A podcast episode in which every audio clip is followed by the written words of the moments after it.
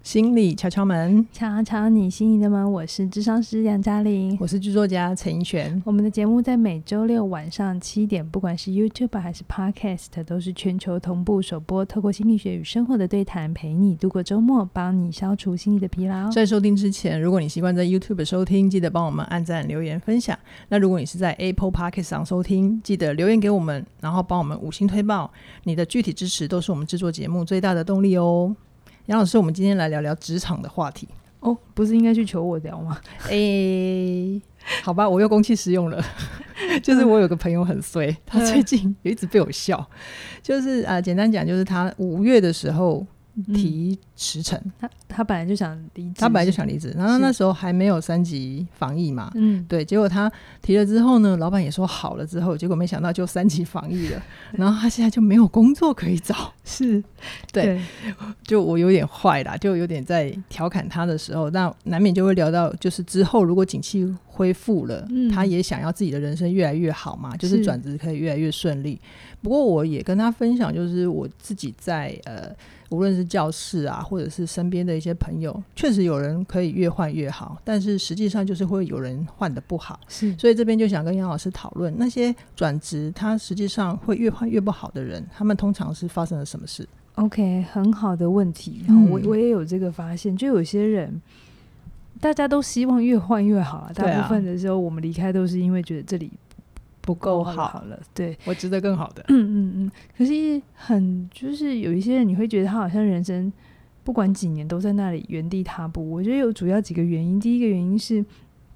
他很多时候是用情绪做决定的。嗯哼，然后他经常是因为不爽什么或不要什么，所以离开，而不是他真的知道他下一个地方要什么。嗯，举个例子来讲哦，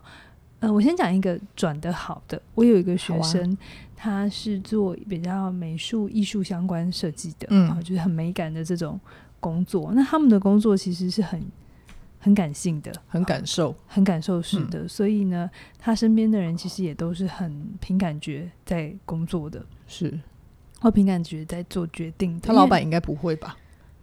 他没有跟我讲他老板，他在讲的是他他自己他的在同才同辈。对对对对对。那因为那一天刚好我们在聊到一些他生涯的议题啦，嗯那他也在思考要不要做转职，那我嗯就哼跟他聊他的。他一路的转折心情，那我就觉得，诶，他的故事其实还蛮值得跟大家分享。就是他身边的朋友，特别是艺术类型的啊，通常不会越换越好的嗯原因是，情绪， 你刚刚已经剧 透 了。他说他今他看他同学常常都是因为他今天不爽这个人，谁让他不爽，然后他就要走，嗯或者老板觉得让他觉得不公平，或者老板让他觉得怎样，然后他就要走了这样子。嗯所以常常是因为不喜欢什么，对，离开。很直觉啊。大部分人都是这样，哎对不对？是，对。可是这正是你为什么会越换越差的原因。嗯，就是是很多时候我们因为不喜欢离开一个东西，不等于你也许到下一个地方那个讨人厌的同事不见了，可是你会有新的议题跑出来。嗯你可能上一个上一个地方是因为人事不合，所以你离开。好，嗯你到下一个地方没有人事不合了，嗯老板猪头可能不一定老板也很好，可是可能薪水没有这么好。哦，有可能。 OK，那你这时候又说哦好，那我就因为薪水不够好，我再离开。好嗯，所以你，如果你每一次离开都是因为你不喜欢什么或不满意什么，你其实到下一个地方，你只是解决了上一个上一个职场的议题，嗯，你并没有整个你的你的生命到底要什么来看全没有盘整个职涯生涯来找到那个核心。对对，所以所以比如说我像我这个学生，他说他还蛮理性的，他从来没有因为不喜欢谁离开，嗯他甚至会特别跟自己说，我要等到我不会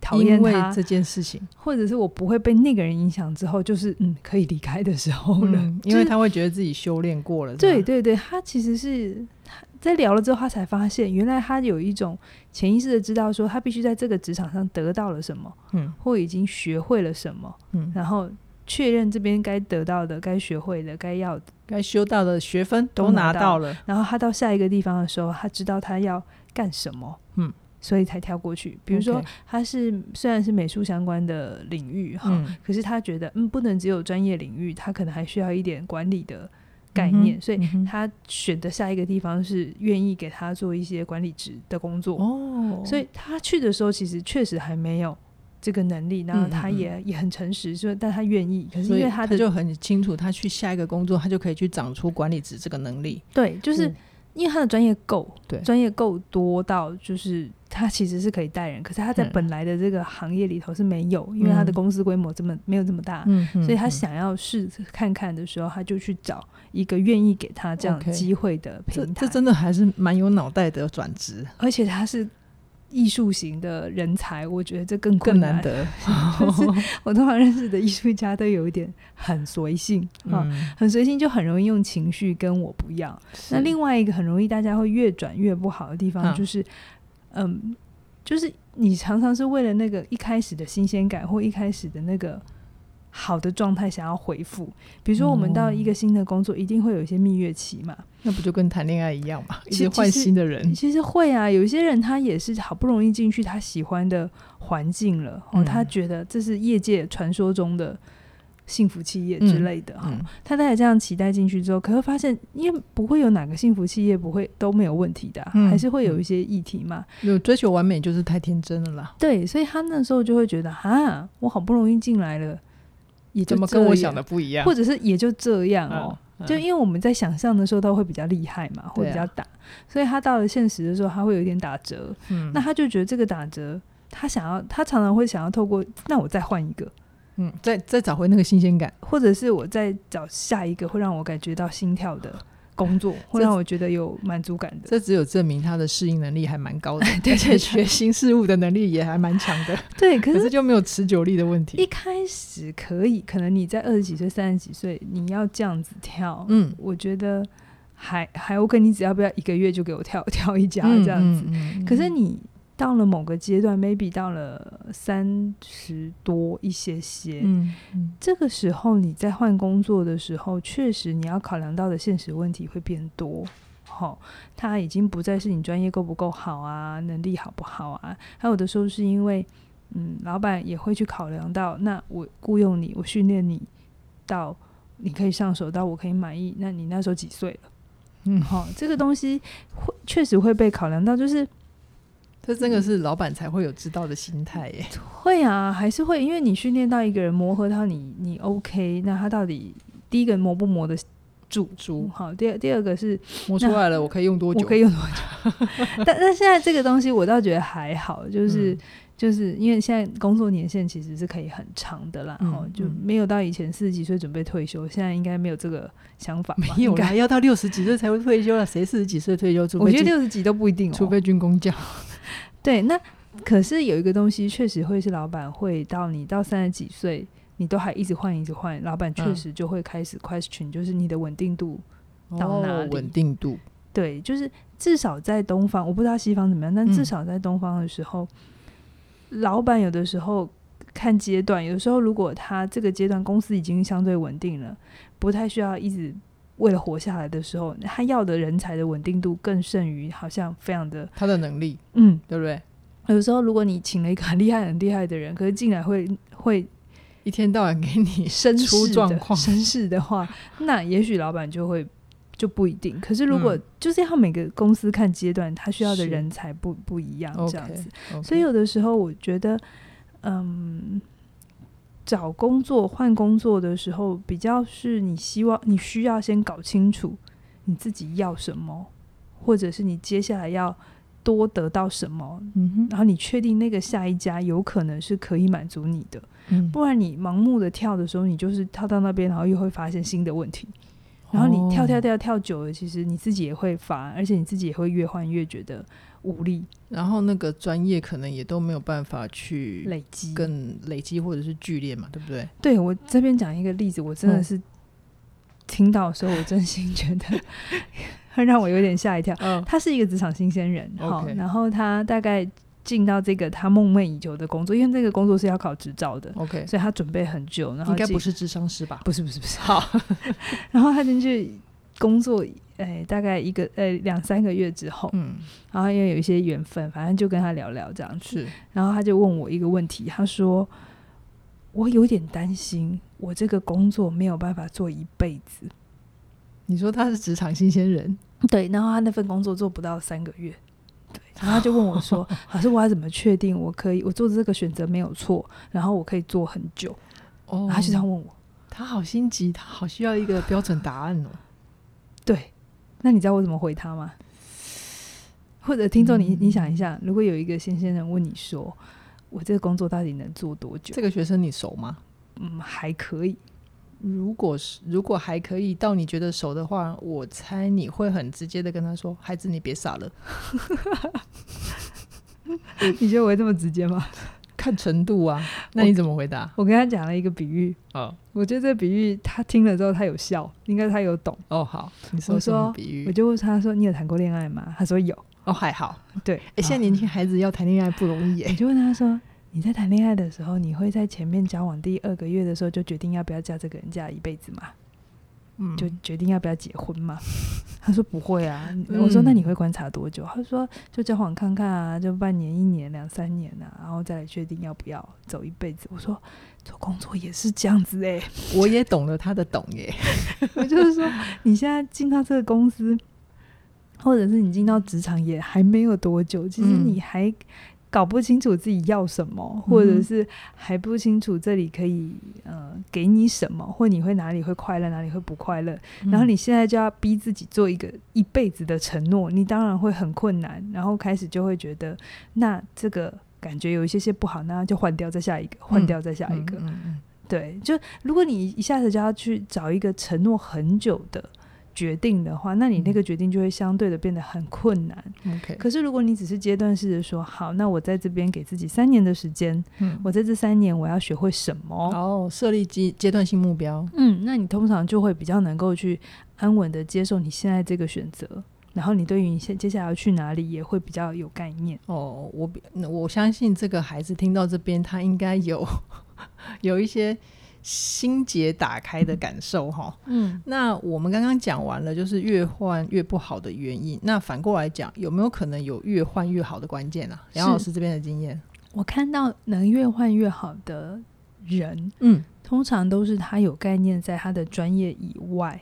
再嗯多培养一些带得走的能力。哦，比如说刚刚那个美术系是，的对学员，他去学管理的能力，对对对对对对。然后特别事情是，因为其实像有一些行业的某一些功能，它真的会有天花板的限制，比如说嗯行政人员好了，嗯可能你做的再厉害，你你的薪水差不多就是就是那样，嗯几万嗯块、能到嗯三四万。就已经很不错，都是很不高错级了，对对对嗯对对。那比如说美术，我不是看看，就是就说它不重要哈、嗯可是它确实在行业内它会有一定的水准，就对位置差不多就在那里。对，那你要让自己愿意。人家愿意多花一点钱 hire 你，就是聘雇你，一定是除了这一个能力之外，他感觉你可以为他的未来带更多的价值。嗯哼，讲一件事情，老板替你加薪，不是你过去的功劳，嗯，他看的是你未来的潜力。你未因为未来才跟那个老板有关系嘛，不是因为他你过去的事情他已经付钱给你啦，哦哦，加加薪给你是加未来嘛，是对不对？是所以我一定是是加你未来的潜力嘛，嗯所以你不要嗯再用你过去用多少功劳苦劳，你为老板多少怎样，然后你觉得你应该加薪，你你可以加薪的时机就是你让老板觉得，哎，你身上又有多的。能力也好，或者嗯是让他觉得说，哎、他还可以再把什么东西交给你，他可以很放心。让他觉得付这个钱值了。现 确实很现实，可是这嗯其实是你如果越早能够去理解，这就是职场上面的一些游戏规则，你会更早一点的准备。 OK，所以我会觉得，有的时候你换工作要换的好是，第一个你要知道你自己要什么。然后再来就是你真的有拿得出手，让别人觉得，诶，我害了你，我可以不只有一个一项专长，我可嗯能还有可以把一些什么我觉得可以试试看的新的领域也都一起交给你去尝试，那你就会比较有多的机会脱颖而出。 OK，所以其实刚刚听杨老师讲这一套概念哦，真的是我年轻的时候，就是三十岁以下的时候， 我没有的概念。然后我这边也贡献一个我自己的例子，就是我呃二十多岁的时候，其实就是做过服务业。那我那时候其实有一段时间在服务业还蛮开心的，可是随着那个职位越来越高之后，我会发现，呃，好像因为有一些责任在身上，然后当然啦、因为你职你职位越来越高，啊对，然后薪水也调了嘛，对不对？对啊所以要管的事情就越来越多，没错啊，合理然，后然后要要找你的人也会越来越多，没错，对。但我那时候就是会一直觉得很阿杂，嗯，就会觉得可不可以不要责任制，因为就是会无止境的加班，如果嗯事情做不完，就要一直留下来做做做。那呃，要休假的时候也没办法好好休假，因为 always 有人要问你这个，问你那个，是或者是要去协调什么厂商。嗯是对，所以我当时很阿杂的情况之下，就是为了换而换。你就为了不要被烦，然后就离开了。对，对哦所以其实现在听起来，就是我并没有像你刚刚讲的那个学员他这么好的 sense，就是知道我为什么要换工作。是那我现在不喜欢这个东西，就算我换了，它还是会留在我身上 啊。就是我如果现在没有修炼过去，我以后还是会遇到啊。是对啊，所以我当时为了换而换的代价就是，我其实并没有一些你你知道吗？刚刚那个东西就是对你现在没有修炼过的东西，不是等到好像每一件事情你的专长都要很厉害很厉害，嗯你可能还是就是去学会。可是你在学的过程，清楚知道哪些你适合做，哪些你可能不是那么擅长。然哦，后我当年完全对自己没这种概念。对，就是再次聚焦。我、嗯我也嗯不是说哦，你你你你不会管理，所以你要把自己弄到非常会管理，然后你才离嗯开。但是它违背你的你的我的天分，我的能力，对对对对，但是嗯你不能因为完全不会管理，然后你就赶快闪掉，嗯那是不一样。就是你还是去理解，然后真的是去了解这个能力需要具备什么特质，或是他的状态是什么，是，然后尝试过，真的觉得嗯，OK，我知道我更适合什么，嗯哼所以我做了那个选择。嗯。好，那是不一样的概念。嗯好哦，好哦，反正反正我当年没有没有这个概念嘛，所以我就付出代价了，就是会有几年的漂泊时间，然后没有任何的 累积，哦嗯，嗯，然后也不知道自己真心想要，就会整个某某修啦，哈、 反正就是呃，就是会提醒听众朋友，如果你有想要转职的话，一定要先搞清楚自己要什么，而不是脑充血的一直说不要这个不要那个。嗯，好嗯好，那杨老师，呃，你前前一阵子有做一个呃挺医护缓口气的陪伴嘛，对不对？哎，帮大家讲一下那个前前提提是什 么哦？因为不是所有人都是我们的会员，就是因为前一阵子呃医医护人员的身心压力很大嘛，嗯，嗯那很多人都有给 support，那我也我也有在想说，哎，那我可以做点什么是去贡献？是呃，是他们可能需要的，而我做的还做得来的。嗯嗯，那我想说，因为我我我比较厉害的就是心理学嘛，然后嗯陪大家聊聊天，所以是我有给我们的呃起点线上学院的会员员哈、有购买课的会员，只要你是医医疗人员，你都可以填那个表单，然后有跟我有一个时段可以跟我聊一聊，即便我先前真的都不知道你是谁哦。 对，那就有一些医护人员有。填表单，然后也真的跟我分享了一些他在工作上面的一些压力。对对对然后我就发现，哇，医护人员的想要转职率是非常非常的高的。对啊对啊，他们就是他们遇到了什么，就是嗯他们的、让他们的转职率会这么高。那杨老师就是会怎么样看待医务人员这个要这个需要呢？好，呃，我先说，确实医护人员的转职率，它有非常多制度上面的问题。好，比方说人力不足，因为健保的这个原因制度底下，嗯，没有那么多你聘请人力的话，足够的能力，但就是利润会就是会缩缩减嘛。对，然后在很多的很多的一些阶级或者是一些医院的已经有 的制度，对对对，行之有年了。嗯我听他们在说的时候，我也感觉哇，这不是一个一天两天可以解决的状况，嗯好，所以他们会想要离开。可是我觉得他们离开那个背后有一个逻辑是蛮有趣的，我嗯跟大家分享，就是比如说他如果不想要轮三班，嗯好，那他他想象的转职就是再去找一个单位是不用轮三班的，哦，一样一样也做一样医做护医的护人工员作，，但就不要轮三班、哦这样子。就是，但是他们在想转职的选项的时候，他还是在一些医疗体系里头的选择。好，比如说，嗯，可能呃有有些学员他可能后来他选择的是。嗯，洗肾中心，洗肾嗯中心就不用轮三班，是好。可是他他很 care 的人力不足还是存在，嗯嗯嗯好就是我发现他们在做选择的时候，他还是在那个有限的范围里头，然后去做选选项，比如说这有件可能的选项，比比如说这间呃医学中心，它可能很压榨人力，那他就想说，那去地区中心会不会好一 点？好，但其实我觉得这个选择都还算是有一点，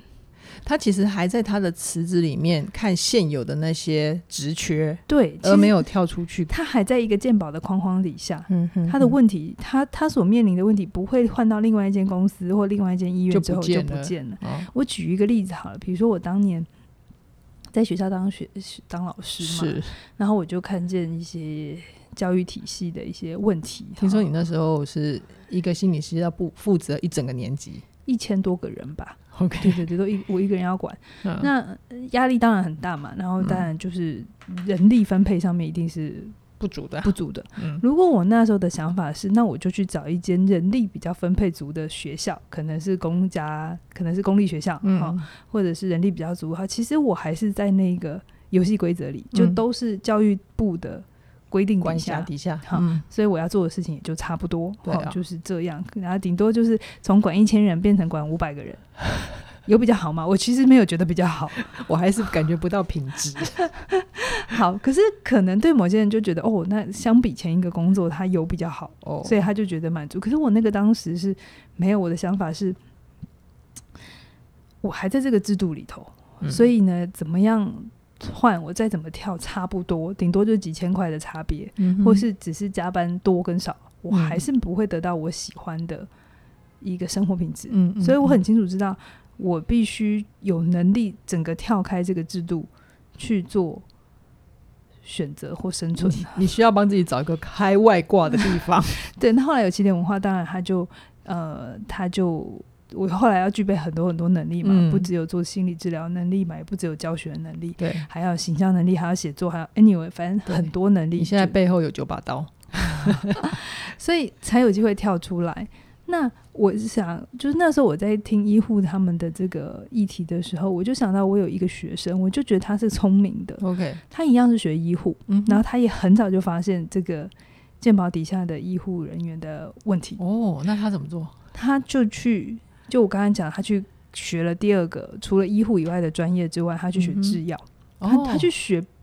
别的，他学了不少东西，有制药，然后嗯还有学管理，还可有是学这好资像讯。好像都是从他原本医护本业去跨，对对对，去相延关伸的出去，对不对？就是他知道，呃，有一些医护的底子在，然后他再去延伸一些功能性是的能力。嗯就像嗯我嗯一样，我要开公司之后，我要学财务，行我要销学什么的，嗯，但不一定要到非常专精。他并不嗯等于就砍掉，他只是再去延伸。对，后来他好像就是去需要医疗背景，可是又不用做医疗工作的公的公司，比如说是是生技还是药厂，我有点忘记了。嗯哼，然后做到一个蛮好的位置。然后管理职的位置，他就他就说、哦、他就在真的完全不用轮三班了，对，他就不用轮三班，嗯然后嗯嗯也不会有人力就是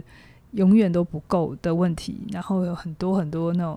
在圈圈内的无止境的问题永远解决不完。哦那他这种就是真的是可以越换越好嗯啊，嗯，可是嗯，他要付出的代价好了，嗯哼，就是他是真心呃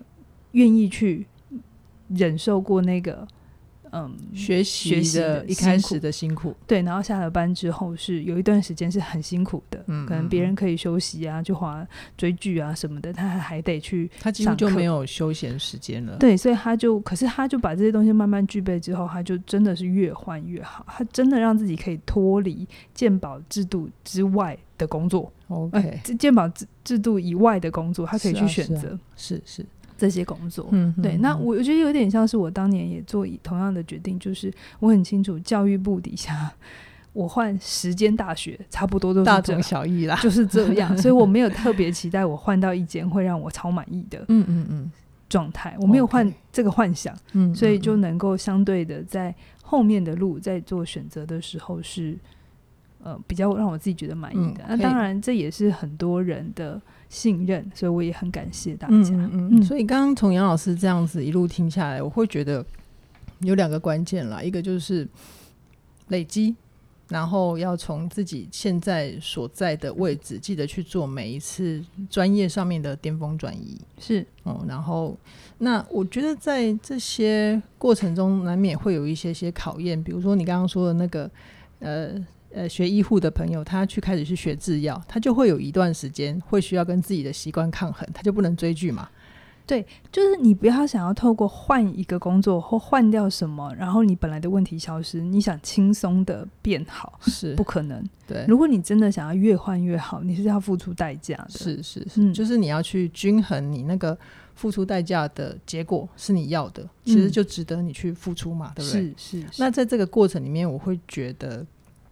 呃，因为因为人都会有一些分心啊，或有一些怠惰嗯是天性，是是但它也不是不好。可是呢，杨老师在前几个月就推出了一门课程，叫做《成为你想要的改变》嘛。是我就觉得这门课非常有趣的地方，就是你去拆解了游戏的逻辑，是然后用游戏的逻辑反过来设计我们自己的生活，可以对让我们的改变发生的很轻松。我不敢说一定很轻松啦，哈、嗯因为学习新的东西是需要一点力气的 OK 但至少你设计那个流程，让自己可以开始。嗯嗯成为你想要的改变上市一阵子之后，我有收到学员的来信，他就跟我说，嗯他终于比较知道让自己怎么去做该做的事，嗯而没有一种好像自己被剥夺。他知或道自己的专注力是怎么跑掉的，对不对？对，然后他没有一种好像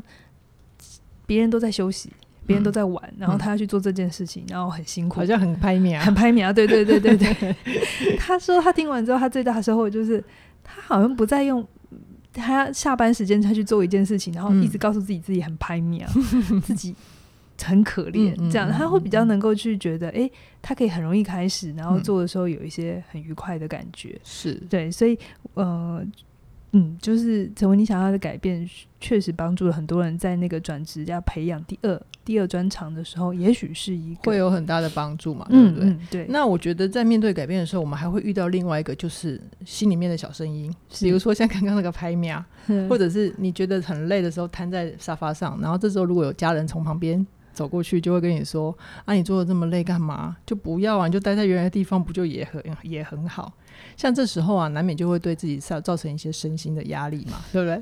好，我们直接说好了。所以呢，在我们那个七月十九到七月二十六，我们嗯有个季节限定哈、在这段时间呢，呃，成为你想要的改变呢，有优惠价是原本是一八八八， 18888那现在变成嗯一六九九。对那新一免疫力本来是一六九九，现在变成一四九1499，九。合嗯买的话是三一二零，对就是呢，就是如果你想要在你的生命呢活得是更精彩，然后让自己